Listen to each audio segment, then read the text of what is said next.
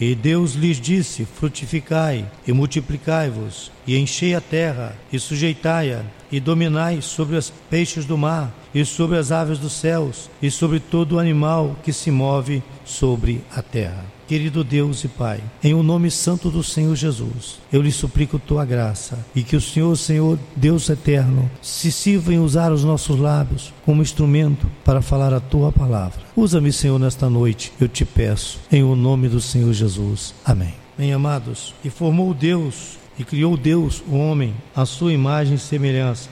A imagem de Deus o criou, macho e fêmea os criou, e Deus os abençoou. Para que Deus os abençoou. Qual o propósito dessa bênção? E a quem Deus abençoou? Né? Adão e Eva? Hum? A quem Deus está abençoando? E Deus os abençoou e lhes disse: todo texto precisa ser entendido à luz do contexto. Você deve ler um pouquinho para frente, um pouquinho para trás, para entender o que o autor está dizendo. O que Deus está abençoando aqui é a comunhão entre Adão e Eva. Deus não abençoou, pegou Adão e disse: Adão, olha só, eu te abençoo, Eva, eu te abençoo também. Deus não deu uma bênção separada. Deus os fez macho e fêmea, um para o outro, tanto que ela foi tirado de uma de suas costelas, e Deus assim de uma de suas costelas formou Eva. Por que, que não formou Eva do pó da terra como formou Adão? Porque Deus estava criando um ser que tem, ou que mantivesse, que viesse a ter algo a ver um com o outro, parte um com o outro. E essa parte física, o ato de tirar uma costela e formar um outro ser, tem uma linguagem, é uma figura muito poderosa. A mulher foi tirada do lado de uma de suas costelas, para então formar, de uma das costelas do homem, para então formar a mulher. Deus a fez e fez porque percebeu que Adão precisava de alguém para ter comunhão. Durante todo o dia ele ficava sozinho. Na viração da tarde, Deus vinha no jardim para ter comunhão com Adão. Deus consigo na eternidade, na glória, nas mansões celestiais, tinha comunhão com o seu filho, consigo mesmo, Pai, Filho e Espírito Santo. E com quem Adão poderia manter essa comunhão? Poderia manter consigo mesmo, com o seu eu interior, pois ele foi feito corpo, alma e espírito? Sim, mas ele ainda não conhecia este eu interior que você conhece, que nós conhecemos. E Deus forma então alguém para estar ao seu lado, para ele ter comunhão com ela, para ele se relacionar com ela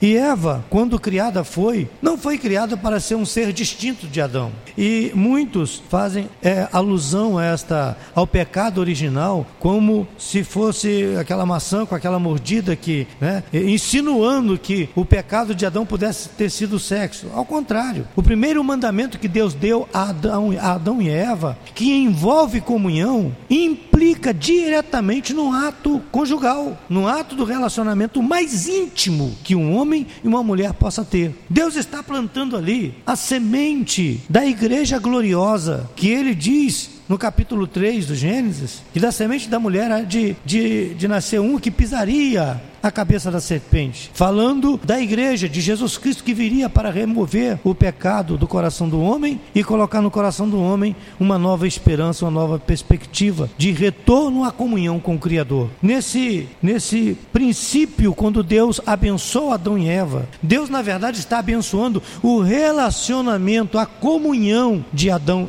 e Eva. Se nós buscarmos mais à frente no Novo Testamento, quando fala de oração, é, há um texto que diz que um homem não deve se apartar da mulher, no caso a esposa, né? Mais do que um tempo necessário para a oração, e mesmo assim em comum acordo, para que Satanás não vos tente. Deus tem um zelo em manter a comunhão, ele zela pela comunhão, ele preserva a comunhão, ele dá exemplo de comunhão. Quando com os seus anjos ele comunga nas mansões eternas, de intimidade com seus anjos, arcanjos, querubins, serafins, que cantam e mantém essa comunhão com o Criador, dizendo: Santo, Santo, Santo, Santo é o Senhor dos exércitos. Onde há comunhão, há louvor. Onde há comunhão, há alegria. Onde há comunhão, há uma pré-ocupação de um com o outro. Um se ocupa com o outro. Não tem aquela frase onde há comunhão, aquela frase do tipo se vira. Onde há amor, onde há comunhão, um está sempre pronto a dizer ao outro: o que você precisa? Posso ajudar? E o nosso Deus, diz a sua revelação, que Ele está com os seus olhos como chamas de fogo, observando todos os moradores da terra. Os seus ouvidos estão atentos para ouvir o nosso clamor, e as suas mãos estendidas para socorrer-nos. Isto é um exemplo de comunhão que o Criador almeja ter com a criatura. Bem, Deus criou o homem e disse a eles: frutificai e multiplicai-vos. Quando ele está abençoando o homem e a mulher, ele dá uma ordem: olha, o que Deus criou, o que Deus ajuntou, o homem não separa. Crescei, multiplicai e povoai a terra. É a primeira, primeiro núcleo familiar da história da humanidade. E esse primeiro núcleo, a sua primeira ordem, a sua primeira orientação que Deus então dá a esse núcleo é crescei, frutificai e multiplicai-vos. Crescei, multiplicai, frutificai. São palavras imperativas, onde insere uma ordem muito forte de ajuda mútua, de auxílio mútuo, um auxiliando, um ajudando o outro, um cooperando com o outro, um se preocupando com o outro. Quando Deus fala ao profeta Isaías, ele dá uma ordem ao profeta Isaías: que, que vai, eu te chamei, eu te nomeei, agora você vai e dê vestes de louvor em lugar de espírito angustiado. Aonde há comunhão, a promoção da alegria. Palavras, pessoas que amam e que compreendem a importância da comunhão, elas têm sempre uma palavra de louvor, uma palavra que faz com que aquele que está ao seu lado se sinta levantado, se sinta erguido, se sinta bem. Quem quem de fato ama, quem de fato vive essa o entendimento da comunhão, não tem palavras que denigre o estado de espírito, a imagem, o ser, o seu pensamento, a natureza da pessoa. Não tem discriminação, não faz acepção de pessoas. Se abraçam, se amam, se curtem e se preocupam uns com os outros. Esse modelo familiar do Gênesis, do Éden, não caiu de moda, não saiu de moda e jamais sairá da moda, porque ele é um modelo universal para todos os tempos tempos e para todas as eras. Vem um, um movimento mundial tentando é, é, é acabar com esse núcleo familiar, tentando eliminar a ideia de família. E nós não podemos, precisamos trabalhar.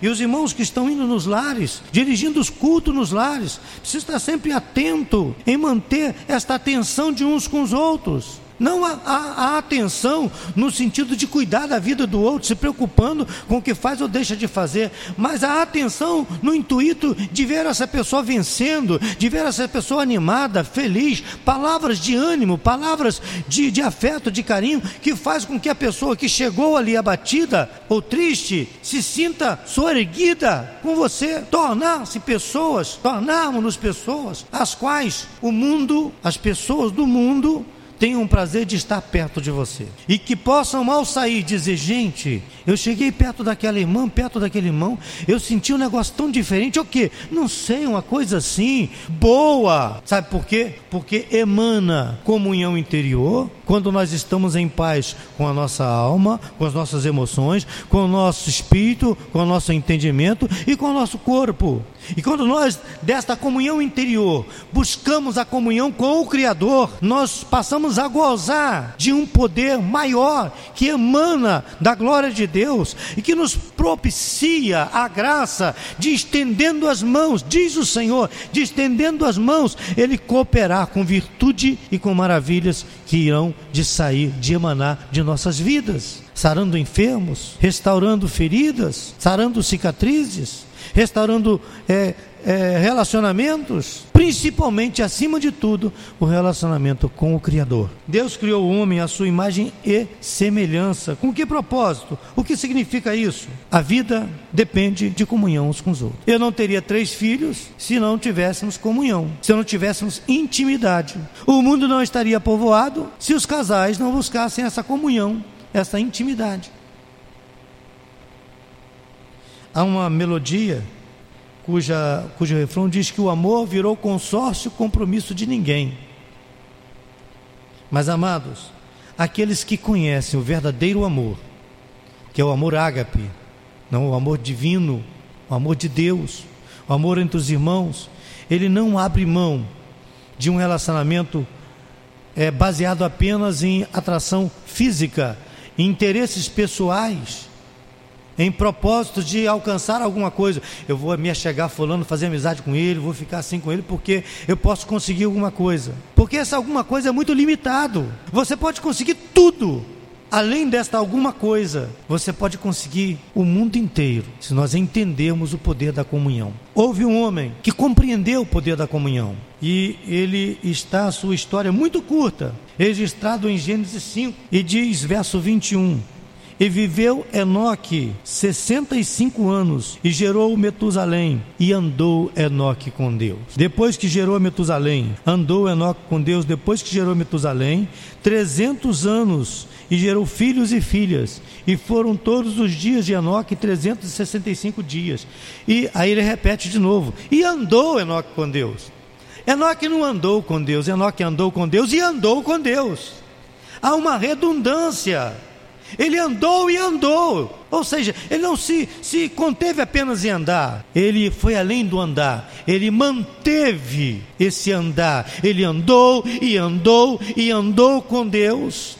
E nesse caminhar com Deus, ele não apenas andou com Deus por interesse em alguma benção, ele não andou com Deus com interesse de ter uma família próspera, ou uma família protegida, ou alguma cura, não. O seu relacionamento com Deus foi além dos interesses pessoais, terrenos, físicos e passageiros. O relacionamento de Enoque com Deus foi um relacionamento tão profundo que Deus testifica dele dizendo: "E viveu 187 e viveu e andou e andou, no verso 24 e andou Enoque com Deus e não se viu mais porquanto Deus para si o tomou. Há um texto que diz que a terra tornou-se indigna da presença de Enoque. Enoque andou em comunhão com Deus de tal forma que ele começou a refletir a glória de Deus. Moisés esteve em comunhão com Deus por 40 dias no monte, e quando ele desce do monte, o seu rosto brilhava tanto que o povo não conseguia olhar para o rosto de Moisés. Quando nós, irmãos, compreendemos o poder da comunhão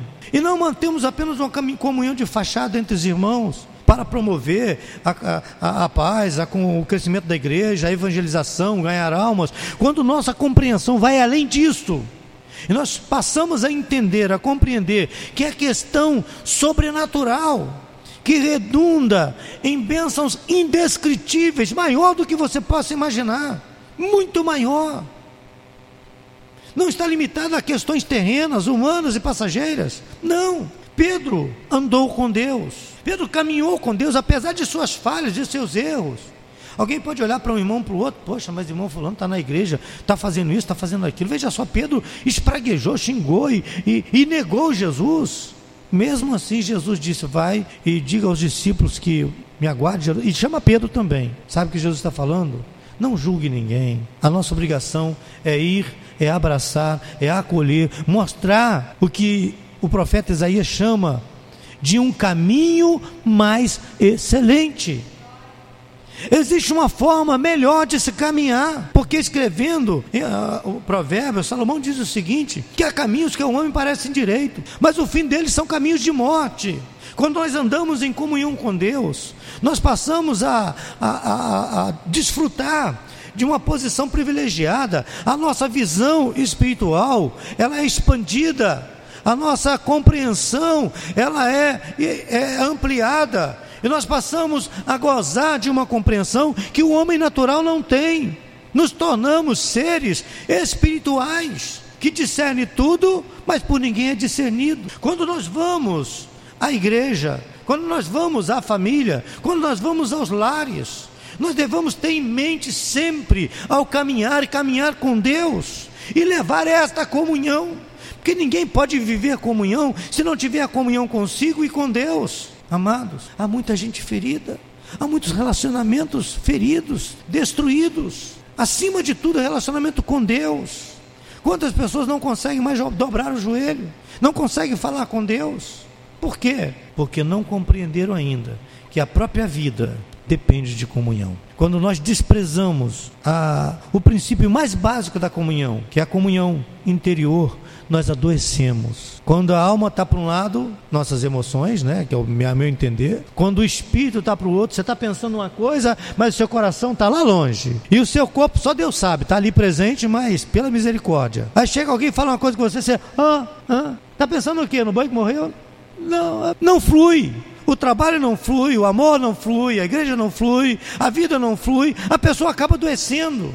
Mas quando nós conseguimos nos sintonizarmos, e quando essa sintonia está presente aqui, nós conseguimos sintonia aqui, no corpo, na igreja. Quando nós vivemos sintonia aqui, a sintonia com o, o autor da vida acontece. Porque Deus se manifesta aonde? A Bíblia Sagrada diz: onde é que Deus se manifesta? Quem se lembra?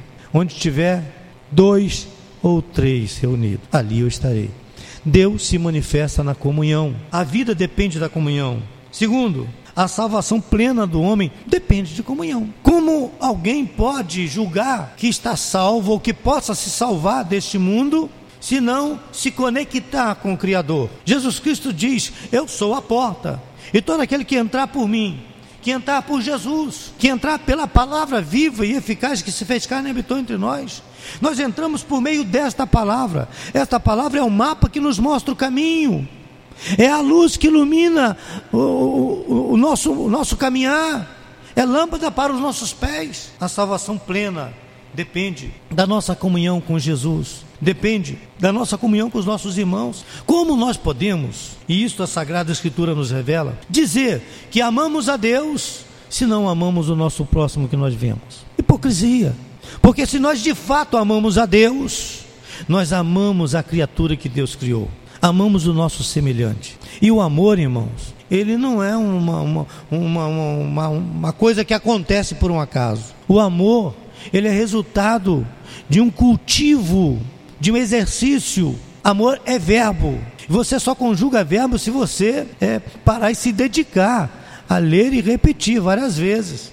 Eu me lembro que eu tive dificuldade para aprender o verbo cantar. Aí ela me dava aquilo. Quem se lembra antigamente pegar aquela conjugação de verbo e ficava, eu canto, tu cantas, ele canta. Irmãos, se nós não conjugarmos o verbo amar, e a todo momento dizer e repetir: Eu amo, Ele ama, nós nos amamos, porque o que você diz, as palavras que você fala, elas reverberam nos corações, mentes, no ambiente, e ela vai então saturando aquele ambiente e gerando o que ela foi expressa para gerar. No ambiente onde são expressas palavras de ódio, palavras de contenda, de divisão, de rancor, de mágoa, fica um ambiente saturado de uma coisa muito ruim. Por isso, a invocação de Deus nos lares, porque Deus é amor. E onde o amor se manifesta, a glória se manifesta, a virtude se manifesta, a graça de Deus é abundante. O ser se torna aceitável através de quê? Você imagina uma pessoa que chega no trabalho de cara feio, não tem comunhão com ninguém, não dá bom dia a ninguém, não fala com ninguém, não cumprimenta ninguém, essa pessoa dificilmente vai parar em algum trabalho. Dificilmente conseguirá ser bem sucedido em qualquer coisa. Porque até para viver socialmente, nós dependemos de ter comunhão. E o conselho divino é sem acepção de pessoas, comunhão com todos. Quando é que o homem cai? Como acontece a queda do homem? E o que resulta dessa queda? O homem cai quando ele perde a comunhão com a mulher.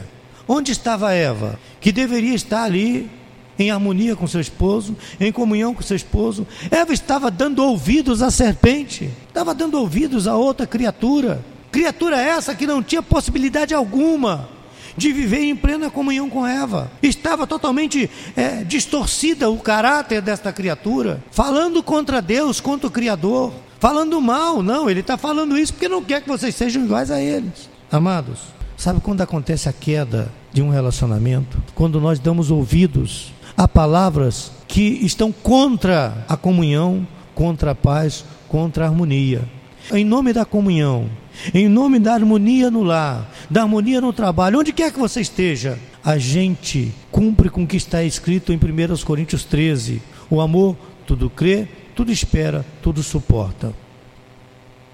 Há pessoas, irmão, que dão lugar ao inimigo, ao diabo, e saem promovendo discórdia. Saem promovendo discórdia. Me lembro, e já aconselhei várias pessoas nesse sentido. A pessoa não está satisfeita no lugar. Foi o caso do meu filho, estava satisfeito com o trabalho. E não fale mal do seu trabalho, porque foi a porta que se abriu. Não fale mal do teu patrão. Não fale mal da tua empresa. Não está satisfeito? Procura um outro lugar para você. Ele começou a distribuir currículos. Mês, dois meses depois, convidaram E você vai, diga que a sua empresa é uma benção, fale do que é bom da empresa. E o ruim? O ruim você esquece, porque vai chegar ao ouvido, um passarinho vai contar. E um dia você pode precisar voltar e as portas vão estar fechadas. Amados, quantos pais são promotores de discórdia dentro de casa. Quando um pai fala mal do, da, da mãe com o filho, a mãe fala mal do pai com a filha, e começa a criar discórdia. Quando nós reclamamos uns dos outros, nem Jesus conseguiu agradar todo mundo. Diziam, ele expulsa demônio por Beuzebu. Não estava em comunhão. Dez mil foram alimentados. Cerca de 500 apenas estavam com Jesus. E 380 não souberam esperar a hora da bênção e foram embora antes da bênção chegar. E quando chegou o batismo com o Espírito Santo, a promessa de, de Joel, só tinha 120 esperando. Amados, sem comunhão, você perde bênçãos. Há uma melodia de Cassiane que diz: então louve. Está sofrendo, louve. Está difícil, louve. Estão falando mal de você, louve. Está dando tudo errado, louve, porque o louvor invade os céus. E Deus vai na frente, derrubando, derrubando muralhas, derrubando parede, impedindo o inimigo, não permitindo que ele entre no teu lar, porque o louvor, ele tem um poder extraordinário. E o louvor é uma ferramenta poderosa para nós promovermos a comunhão. Vê alguém falar mal de alguém, louve, mas fulano tem virtudes. Eu me lembro de uma história antiga, não sei se, se é fato ou se é apenas uma, uma figura de retórica, que o irmão vivia defendendo todo mundo na igreja. E um dia o irmão um daqueles irmãos que gosta de fazer graça com o nome de Deus, por favor, não me contem piada, nem dentro da igreja, usando o nome de Deus para piada. O nome de Deus não é para estar em piadinhas de crente. Mas esse camarada quis fazer uma graça e chegou para o irmão e disse: Irmão, olha, encontrei uma figura que não presta, não vale nada. Mas irmão, não fale assim. Essa pessoa não presta mesmo. Não, não fala isso eu te garanto que você vai encontrar muita coisa boa nessa pessoa. É porque você está olhando para o lado ruim, para as falhas. Todos nós temos falha, meu irmão. Ah, mas eu duvido que esse você vai defender. Ah, não fala assim não, meu irmão. Jesus é tão maravilhoso. Eu tenho certeza que essa pessoa tem virtudes das quais nós podemos aprender muito com essa pessoa, na qual nós podemos admirá-lo pela virtude que ele tem. Eu duvido eu vou lhe falar o nome dessa pessoa, duvido que você vai admirar. Qual o nome dessa pessoa que eu não conheço, irmão? Satanás é o nome dela. Satanás, irmão. Meu Deus, mas, mas ele, ele tem uma virtude muito grande. E como eu quero imitá-lo nessa virtude que ele tem. Irmão, olha, não, você está brincando. Você está de gozação comigo. Meu irmão, olha, Satanás é tão dedicado ao trabalho dele que ele vive dia e noite bramindo como se fosse leão à procura de uma alma para tragar. E nós estamos aqui perdendo nosso tempo falando dele. Vamos trabalhar, irmão, e ganhar alma para Jesus. O irmão abaixou a cabeça, envergonhado, disse é mesmo. Né? O pior dos elementos. Se você procurar, você vai encontrar muita coisa boa nele. A queda do homem, a queda do ser, do ser humano, se dá quando nós abandonamos o princípio básico da vida. E o princípio básico da vida é relacionamento. Se preocupe com o seu relacionamento. Se preocupe com o seu próximo. E você vai ver, nós veremos quanta coisa gloriosa. E não é só dentro da igreja, não. Coisas gloriosas, tremendas, irão acontecer em todos os aspectos da sua vida: financeira, emocional, física, espiritual, em todos os sentidos. Porque a comunhão traz a cura, a comunhão gera paz, a comunhão atrai a glória de Deus. Por que frutificar e por que multiplicar? Porque o ser que não produz nada a tendência dele é ficar sozinho. Imagine uma árvore que não dê frutos, uma árvore que não gere seres semelhantes. Sabe o que vai acontecer? Dentro de pouco tempo, ao redor dela, vai se transformar num grande deserto. E por falta de sombra, toda a água se secará e ela vai morrer de sede. Ela vai se secar. Mas quando ela, frondosa, pega as suas sementes e lança, ela lança suas sementes, e a sua sombra, outras árvores germina, e os pássaros vêm comer do seu fruto, e ela não briga, não acha ruim. Ela lança de si os seus frutos.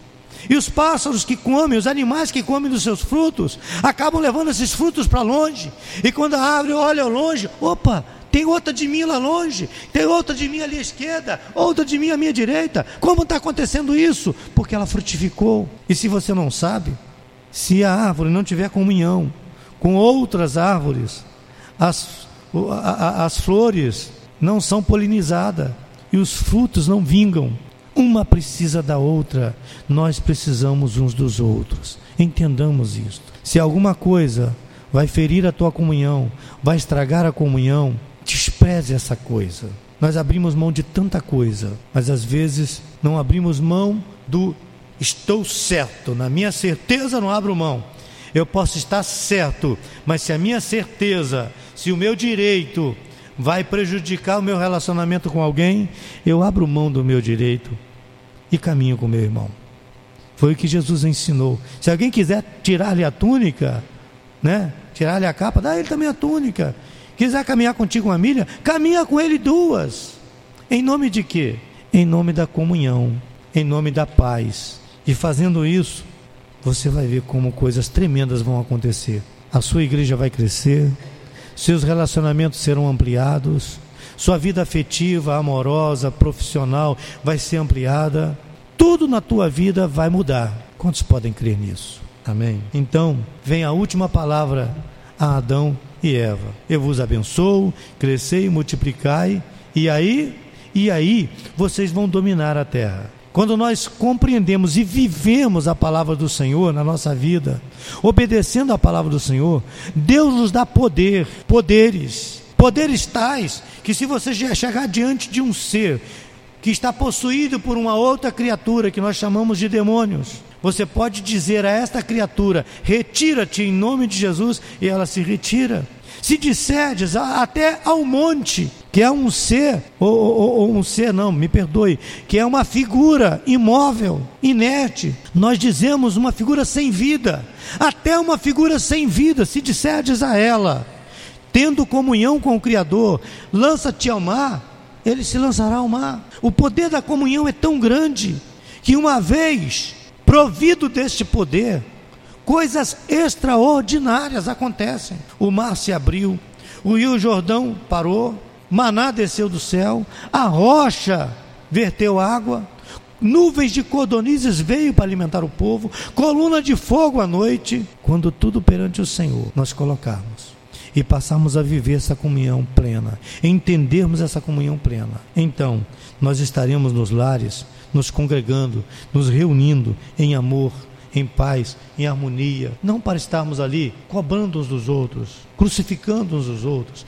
apontando erros e defeitos uns dos outros. A nossa missão é estender a mão e mostrar: olha, há um caminho mais excelente, há uma forma melhor de se viver. Como eu vou convencer o mundo disso? Eu, caminhando neste caminho, vivendo neste caminho, o mundo olhará para mim e para você e dirá: ele falou que tem uma forma melhor, e realmente tem era o que o povo fazia quando olhava para Enoque. Esse camarada tem um negócio diferente. Quando olhava para Moisés, não conseguia nem olhar para Moisés, porque o resplendor da glória de Deus se fazia no seu semblante, no seu rosto, no seu ser.